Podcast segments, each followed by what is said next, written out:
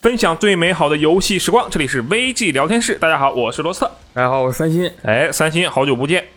今天让你来，有一个很重要的事情，是也是我们今天电台放出的当天发售的一款游戏，非常重要，是什么呢？暗影火炬城，啊，对，哎，我发现你很讲究啊，因为暗影火炬是他之前的名字，对不对？对对，然后他后来改名成了暗影火炬城，对吧？啊，念起来更加顺口。嗯，是五个五个字比四个字念起来更舒服对。，但它其实原名不是暗影火炬，它是那个 Fist F I S T，然后暗影火炬。对，就这款游戏啊，我们当时是二零一九年看到的，对吧？差不多嘛。对中国之星的一个有发布会它开发的三年，我们差不多就是两年嗯前看到的。然后当时你看了那个当时的发布会，对不对？啊你当时的想法怎么样？我觉得就它的画面的表现不像一个我原来认知中的国产游戏。可以，你这个是对国产游戏有偏见。呃，呃这个就但但你的偏见就是它是很明亮啊，嗯很仙侠武侠，啊对吧？或者是这个反正就是亮。好，然后这个 这暗影火炬城有点可怕。暗影火炬城这个柴油朋克就是很。就是很很昏暗，然后有一点点那个，就是啊底层的那种感觉，然后天也是黑了吧唧的，然后嗯角色也是挺厚重的，然后你背景的那个建筑也是比较，就是比较厚实的，而不是观感不太一样对，观感不一样，嗯它是一个非常有意思的一个设计。对，然后我记得前段时间在我们的这个编辑部的群里，嗯然后落叶说暗影火炬城谁有兴趣啊？然后三星就挺身而出，对吧？那你为什么觉得这款游戏就是你只是因为观感上吗？后来你随着它的宣传窗口的增加，你有没有对这个游戏有更多的期待？或者说你为什么就我这个游戏我要来？对，因为它是第一，它是银河城嗯啊，我是虽然没有玩过很老的那个密特罗德和恶魔城，恶魔城我大概也就是从。小圆圆舞曲 GBA 的那个玩嗯那也玩了几代，已经差不多了。IGA 城已经玩的差不多，然后密特罗德玩的是真的很少，因为之前也没有条件，当然新的密特罗德肯定要买的。嗯后来就玩了一些比较知名的银河城，比如说什么东湖物语啊啊、空中骑士啊，然后还有那个赤痕啊，嗯。这些都大概大家基本都玩过这种是吧？这种这种银河城，所以我觉得，就虽然我之前只在一次是 BW 是一是二零年的 BW 二零二零年 BW 啊哔哩哔哩 World，对我差不多，我玩了一下，就大概玩了一一会儿，大概也就十分钟左右。嗯在那个是会场，因为会场我一般没法集中注意力去玩嗯嗯那些会场的游戏，很吵。呃，很吵，然后旁边还有人说话，我就玩不下去对，。而且哔哩哔哩 World 嘛，它里面的女孩子、女装大佬们都非啊，没有。旁边有一个姑娘，哦哦，是这样的吗来？OK OK，啊 然后我其实后来的试玩版我也没玩，但我就是对这个银河城非常感兴趣。嗯然后凭借我十分钟的游玩，我觉得它这个战斗很厚实。啊啊啊，啊。虽然当时我记得只有一个拳头，然后场景是最开始那个旧街城，嗯，旧街区啊，就是那个先跑来跑去，然后也感受不到银河城的魅力，因为就一个小小的图嘛，你也没有办法拿了什么道具跑到半个小时之前去过的地方重新探索一下。是是。是，所以就单凭那个战斗，我觉得也很有意思，就是跟因为因为大概是在那之前，我刚刚打完一就是像空洞骑士那空洞骑士赤痕嘛，就大概一两年一两年的时间内，我打完了这两个游戏，这两个游戏就至少它的战斗是很不一样的。对，那肯定，那空洞骑士对，挥一刀空洞骑士一刀一刀砍，然后赤痕就是一个 RPG，、嗯你要不这很主要这么说是 RPG 那不同的种道具嘛。对，就要升级的。嗯所以像这种更像是街机轻版啊，你就有点像街机轻版游戏那种感觉的，嗯又有点你到现在玩可能有点像鬼泣。就就我我我我往好的说就是我操像鬼泣可以、嗯嗯可以空战，就是有点就是呃夸夸爆啊那种感觉。嗯就这种战斗，我觉得还是很少见的，所以还是想试一试。OK，原来如此。啊，其实我当时对暗影火炬城的第一印象特别好。嗯为什么特别好？这个事儿其实说起来很玄乎。嗯当时应该是二零一九年还是二零二零年的 ChinaJoy，然后当时我在 ChinaJoy 会场试玩了很多游戏嘛。嗯我当时其实游戏们都还是不错的，但是有一个问题，就会场人实在是太他妈多了，排队排很久，嗯，我就很烦，你知道吧？然后后来我去了 B 馆，B 馆有一个 Epic 的那个啊，不是 Epic，虚幻虚幻的那个哦展馆，，然后那个地地方是没有人排队的。然后我在那以为那没有游戏可以玩儿啊，对，那虚幻那个地方没有人排队，然后我在那儿玩了《暗影火炬城》。首先不用排队了，我对这个游戏的好感瞬间就增加了不少。虽然这跟游戏本身没什么关系了，已经。就所以导致我对那个游戏印象特别深。它虽然可能确实是有些偏差，对啊，因为你试玩了很久啊。所以话说回来啊，那你现在玩过了对不对？对，你是评测也写了，那肯定是通关了。你这个白金之路怎么样了？白金挺顺畅的啊，有一个很重要的原因啊，嗯在这儿我们就说一下，就感谢法姆赖物啊，啊，还有 B 站的发行的朋友，就是这个游戏里有几个奖杯，其实就是你如果不去不知道怎么解，你是完全想不到是会这么解的。啊，他也没太说明白是吧？不，他就是那种非常彩蛋的那种奖杯。哦，所以我就啊稍微问了一下啊，我说这个人家就回答你了。他说啊，蹦蹦蹦解，我就解开了啊，啊非常感谢他们，这是一个国产游戏的好处，就是你可以直接问开发人员，你说我打，比如说打什么这个这个啊，瑞趣叮当，啪啪，完了有一个奖杯，哎，怎么解？我找你说明人家可找不到啊，对吧？你给开发者写邮件，啊写邮件说你们你们你怎么会提前玩到我游戏？你是谁？也对哦，这个有点麻烦，确实是有点麻烦，只能你可能问问 PlayStation 那边的人，然后但是 PlayStation 可能觉得你脑子有问题。我之前只有一次是死亡搁浅的时候，不是嗯吗？之前好像也说过，就是死亡搁浅它有一个芯片的那个全收集奖杯，嗯也有几个实在是找不到了。嗯然后我上我上推特那时候还没发售，我上推特直接私信那个哈库姆，就当时那个黑眼圈儿、黑眼圈黑眼圈奖杯大哥，对我就非常，哎，他居然还记得位置啊！他告诉我了，太神秘了。他没有问说你谁啊、为什么你能提前没有，我我都说的那么清楚，我知道这个有芯片，然后我知道多少号多少号，我找不到啊啊，他应该就这样。哎，我说我操，大哥你真牛逼啊！他没有当场回，有没有当场回粉你，回关你？啊，没有没有，我也没关注他。好，我们其实像是这样的一个国产游戏，就是因为是一个国内人员的开发者，然后做的这样的游戏嘛，在这方面呢，给我们的感触肯定是很不一样的。不过我们先说回游戏啊，就你看啊，刚刚我们这个你也通关了，嗯，你也你是已经白金了，对不对？白了白了我写评测之前就白金了。那你觉得这个游戏总体的表现，首先有没有满足你当时对它的期待？我觉得这个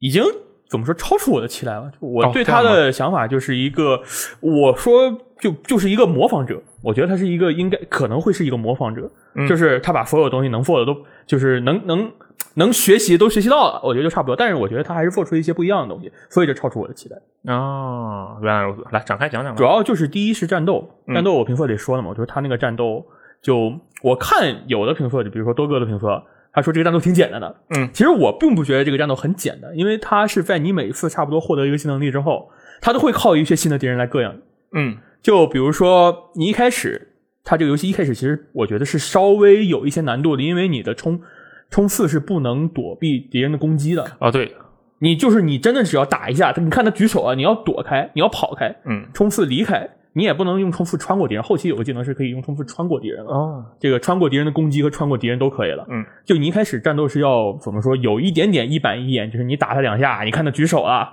如果你没给打后仰，没有打出硬直，你就赶快跑。嗯格斗游戏，我对，靠就相相当于一种格斗游戏。然后就是有一些像那些斧子兵，你动不动打他，他根本就没有感觉，他就是你打他，你打你的，他打他的。嗯所以就很容易被干爆。我开场的时候其实因为就是想当然以为他那个冲刺是可以各种躲无敌针的嘛，对，好像大家都会这么默认以为，因为同类的的游戏好像都这样。然后这个游戏没有格挡，一开始嗯，你应该玩到有格挡的了，对我玩到你玩到有格格挡挡，一开始是没有格挡的。然后大概打个两三个小时，你会有一个道具，嗯那个在监狱里还是在哪个地方拿到那个电棍，嗯对电棍是可以格挡，但那个电棍又是消耗东西的，嗯，所以我还是没怎么用它。就是前期的时候，其实打起来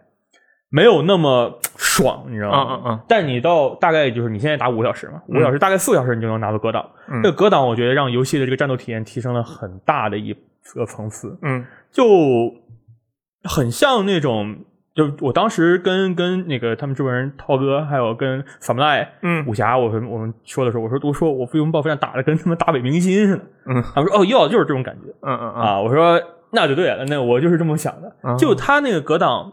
它不是像哎，要如果举个例子的话，不知道有没有就是听众有多少人玩的那个农村证，就是《天赋之效导记》效导记的那个弹反，就是在敌人攻击你的瞬间，你要推摇杆朝他攻击的那个，就朝他的方向推摇杆，能弹他的攻击。但是效导机的那个弹是弹起来比较轻松，因为它判定非常时间非常长。但是暗影火炬城，我就是当时拿到格挡之后，我看哎，也是摁这个方摁推这个方向键，推他那个人的方向键，嗯然后去格去格挡，我就去试了一下，发现那个就是这个判定时间很短。嗯嗯就我就拿几个怪试了一下，就我觉得我已经格挡到了，就他打到我一瞬间挡住了，但其实啪给我打飞了，啊说明我其实挡晚了。就他这个稍微需要挡早一点，你需要掌握他那个敌人的敌人的有些出招也是有延迟的，嗯，就像后面有几个 BOSS，他的出招其实延故意就是延迟来干扰你的那个判断，啊，延迟斩，对，所以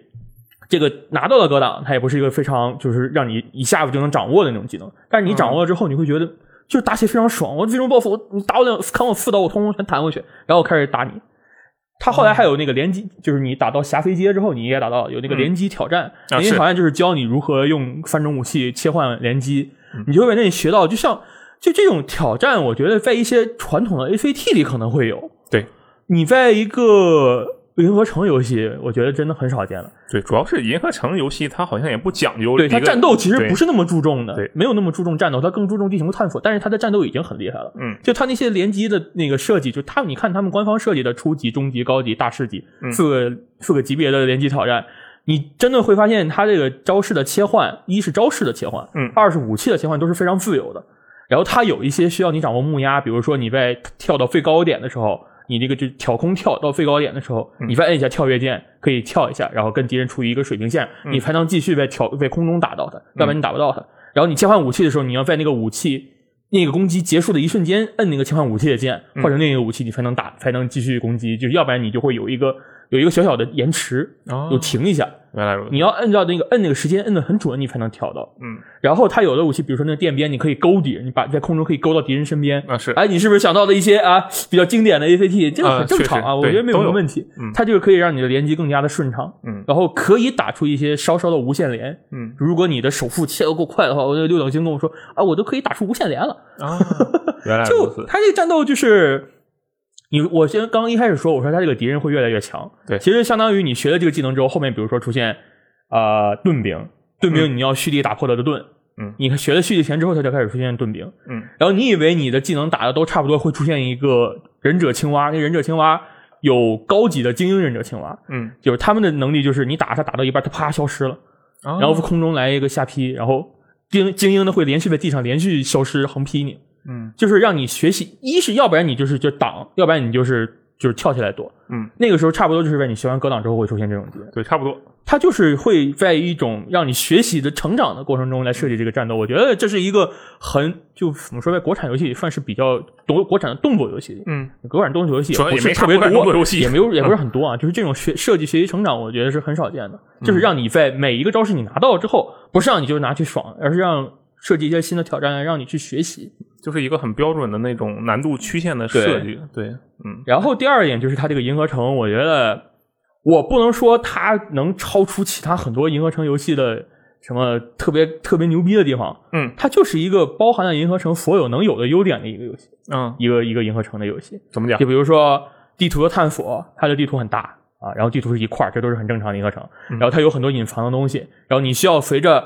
呃故事流程的推进，你拿到各种不同的能力，再去回到原来的地方，打开隐藏的门，打开找到隐藏的通道，拿到隐藏的道具。嗯，这些东西我觉得。只要他做到足够让你觉得这个地图有探索的感觉，嗯，我觉得他这个银河城赋》就很成功。他的这个地图就是每一块区域的风格都不一样，是然后比如说雪山啊，你就是雪就就白雪白雪皑皑的，然后霞飞街那真做的太好了，就是那个就有点像老上海那种真的风。那个霞飞街那个地方，我当时第一反应是那种古典的上中国的街道嘛，对对。然后后来我一想，我去，这柴油朋克，这灯光霓虹，你知道我想到了什么？我会想到艾尔文西奇的我我想到的是《最终幻想七》，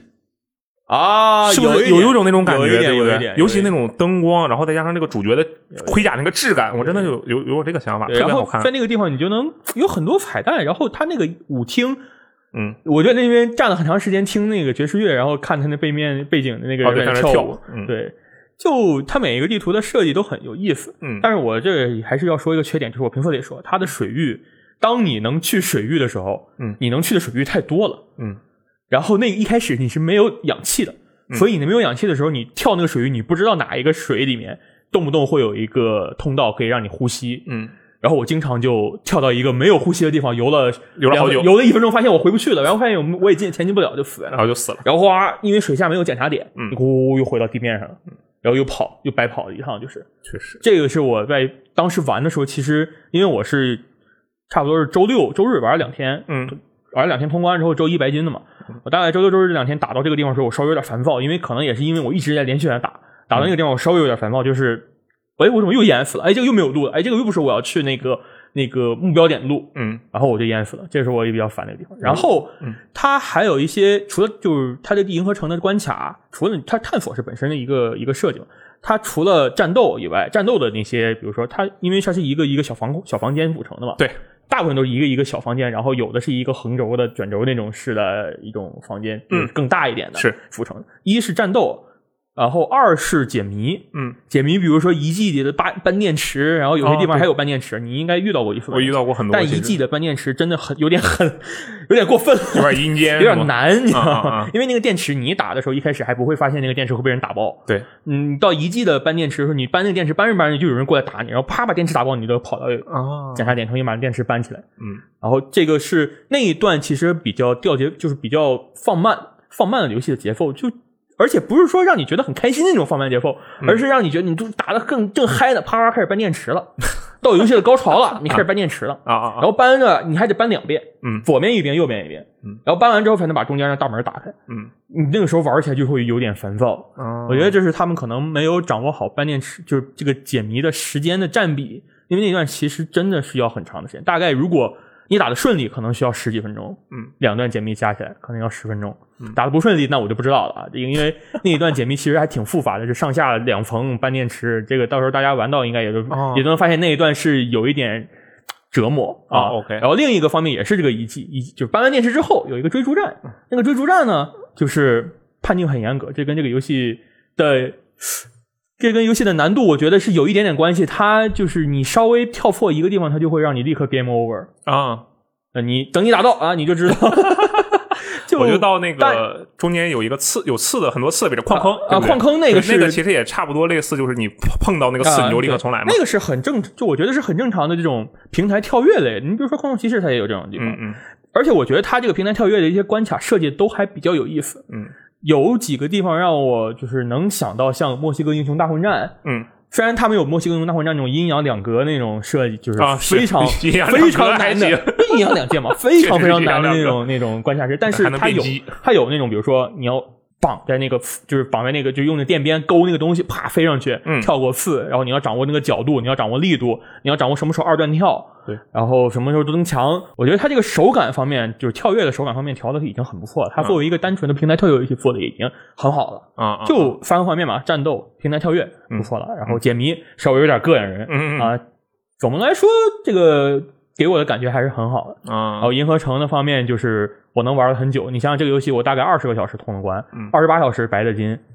我之前之后花了八个小时的时间，虽然我二十小时已经有一段时间是在四处绕呃找绕了稍微多找了一点东西，嗯然后剩又花了八小时去到处探索，把这个地图，你就看那个地图从百分之一、百分之零点零零嗯，一直啪啪啪啪打到百分之九十九点九，然后找到最后一个东西变成百分之一百，那种感觉是很爽。超爽，这是我玩银河城的最最喜欢的一个，就是啪一下变成百分之一百了。啊，可以。你刚才透露了一个很重要的信息，啊就是这款游戏大概能玩，你都能玩二十八个小时，那一般得玩三十个小30就是个小时吧。他们的预期就是二十五到三十个小时白金。我觉得我已经代表平常人水平，因为我中间也死了挺多回的。哦，就是跳跳平，台，比如说跳平台，然后追逐战，嗯还有那个我刚才说搬电池，其实都花挺长时间的。嗯这个就是一个三十小时以内，就是一个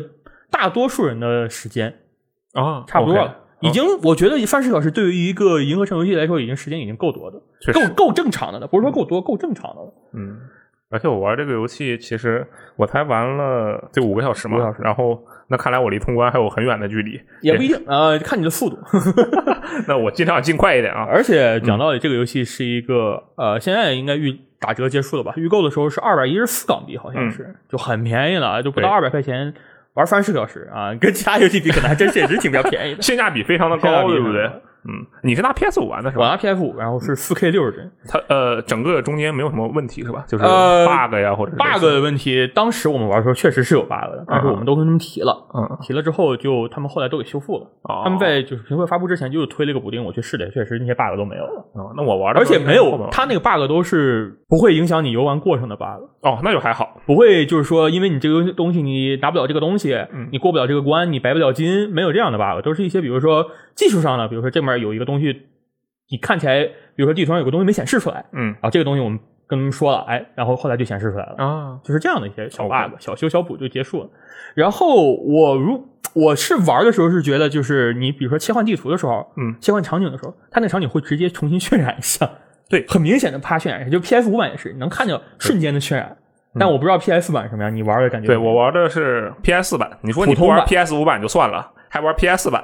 我不玩 PS 版，玩 PS 版也就算了。玩的还是 PS 最原版的那个 PS 版，初版 PS，对，就特别的糟糕啊！就是我我说我选择的机器特别的糟糕，然后但是这个游戏本身在原版 PS 上的优化，实际上我觉得已经算是挺不错的了。它是一个这样的状况，首先它没有 4K 也没有六十帧，这是必然的，三十帧吧？呃，三十帧。大部分情况下它是三十帧，然后它在刚进去的时候读取这个这个读取是很长的，刚进游戏的这个读取是比较长的。我现在说的都是原版 PS 啊，PS 五是不是读取很快？很快，OK，相当快。它这个原版 PS 这边读取时间稍微长一点，然后三十帧在切换场景的时候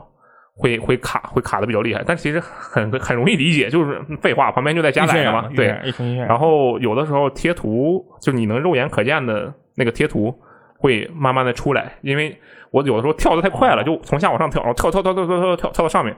一片黑暗，然后等一会儿，然后那个那些东西就那就还是有一些问题。PS 五版是没有这个问题的，这是而且他们说是用 PS 四 Pro 玩是一零八零 P 六十帧，但。不是说一直稳六六十帧，嗯，但是也是能差不多保持六对这个那个当时之前去试玩的时候，分别试了 PS 五和 PS Pro 的，其实都没有任何问题。然后，但是我可能实在是用的原版 PS 就有点太作死了。然后，但是其实是没有问题的，因为为什么？因为你大部分时间是在一个正常的探索的流程，这个状态下它的帧数是很稳定的。只有在切换的时候，而且你切换的时候，其实对吧？你就在那一等就完事儿了，也没有什么特别大的这种呃帧数上的需求，而且。它能明显的感受到几个不同的场景切换的区域，他做了这样的设计，因为像是正常的关卡与关卡之间，要么是门，要么就是那种直接的通道嘛，然后你一下就能过去。他如果是不同的场景之间，那个门是要转的，就是让让你站着等。这个你就想想，恶魔城就是这样的。对，恶魔城每一个大场景之间会有一个长长的通道让你走过去。对，那个通道长得都是从来都是一模一样。赤门也是这样。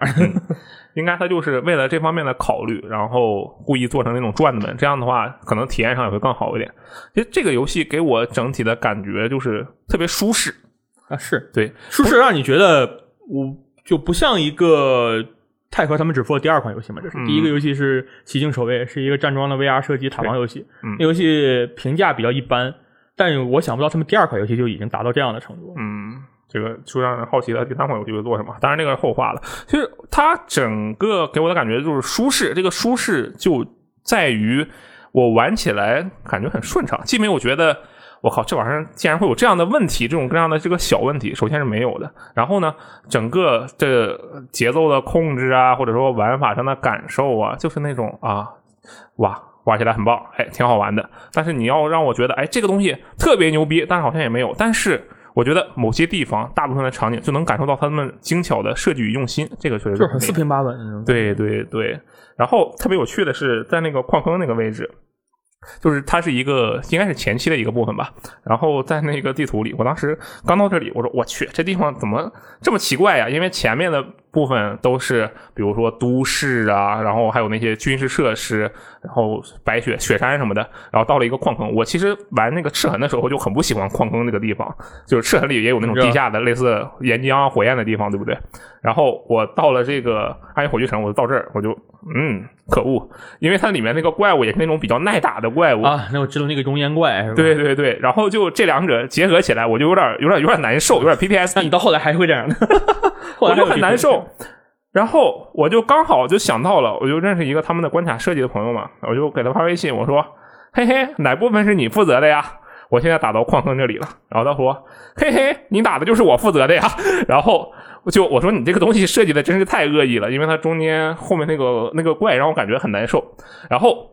他说我已经很仁慈了，他这样跟我说。后来到了这一边呢，我们就聊着聊着，我发现了一点，就是其实确实是开发者对于这个游戏的掌控啊，或者说对游戏的理解，真的是非常非常的恐怖的。因为我给他拍了张图，我拍了一张我的那个地图，然后我问他，我说你看我现在这个位置，我有点迷路了，我该怎么走？然后他说。其实你两条路都能走，你要么走正道，要么你走你现在的位置，你往上跳，你能蹬上去的。因为那个地方，其实我乍一看，我觉得这应该蹦不上去吧，就是那个高度好像不太对劲啊，有点高。然后他说这个地方你其实可以蹦上去的，当然你也可以从左边走，这两条路都可以走。就是实际上，我觉得这就跟以前玩那个很多游戏，比如说马里奥那样的游戏一样，就我们以为我们很聪明，但实际上我们一点都不聪明，对，都在开发者的预料范围我经。常发现，哎，那个地方能跳，那我跳上去是发现有一个猪在，就是一个存钱罐在那等我，嗯，就发现啊，他们其实想到你能跳上去了。这个其实我说嘛，跟评测里说一样，我说想到了马里奥奥德赛里，奥德赛经常你会觉得那个地方，哎，我是不是能跳上去？啪啪一顿什么翻墙、蹬墙，然后跳跳帽子、扔帽子、甩，甩一个冲刺跳上去，发现哎上面有一堆金币，嗯，对就这种感觉。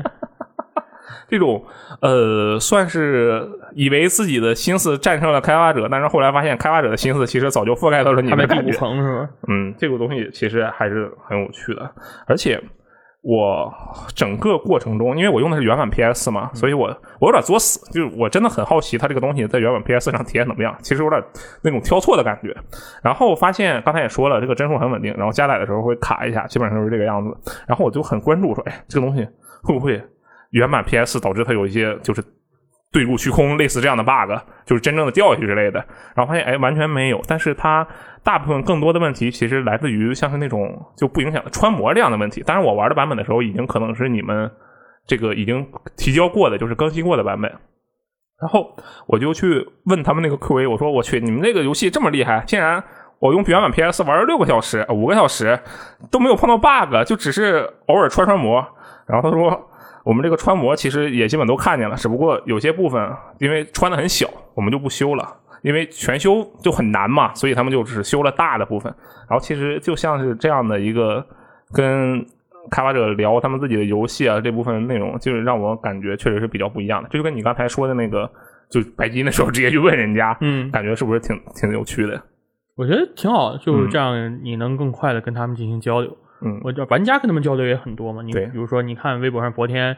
泰和他们的官方微博，然后疯狂跟玩家进行互动。嗯，然后法姆奈他是一个在微博上非常活跃的人，确实啊，你经常能看到他疯狂宣传营销大师，对，疯狂宣传那个《暗影火炬城》，我觉得这样可以拉近跟玩家距离，很好。嗯因为海外游戏其实比较难嘛，海外游戏更多是通过发行商在国内的代理，对，这样有的是 PR 公司，你没有办法直接跟开开发者进行沟通，你没有办法直接把自己的意见或者一些建议提上去。比如说之前试玩版有些玩家可能不满意，嗯他们提了一些意见，然后他们就接受，他们就改了。这些东西可能在对于一些国外游戏来说还是比较难的。一是要不然你想跟直接跟国外的人交流，用 Discord 交流，你就有英语、用日语。嗯，你这样用中文跟开发者交流多方便，是吧？你直接提意见，他直接接受，哎，多好，对吧？嗯而且这个也确实是非常的酷。我觉得有一点很酷，就是因为我现在在回头看他二零一九年的那个预告，嗯，我发现他那预告里面所有东西，应该是所有东西都看对，都有。就说明这个游戏至少从那个时候开始，肯定是在那时候在之前了，但是至少从那个时候开始到现在，它没有几乎至少我们能看到的地方是没有重做或者浪费时间的。他们的项目管理很厉害了，对对，这个确实是很强啊。然后也不知道他们的下一款游戏会是什么样子。后面我们应该会请那个张涛老师过来，是吧？聊一聊，看看可以他有一些怎样的想法。因为之前其实也跟他私下的聊过一些。接下来呢，我们可以找一个机会啊，找一个合适的机会，让那个请张涛老师来跟他一起聊一聊这个游戏到底是怎么创作的。那如果各位听众朋友们啊，如果对这个游戏或者是对于泰和这个工作室还有什么好奇的事情、好奇的问题，也可以提交给我们。我们呢也会一起在有机会在这个节目里一起去询问这个张涛老师以及他们其他的工作人员。好，那么以上就是本期的 VG 聊天室，我们下期节目再见，拜拜。拜拜。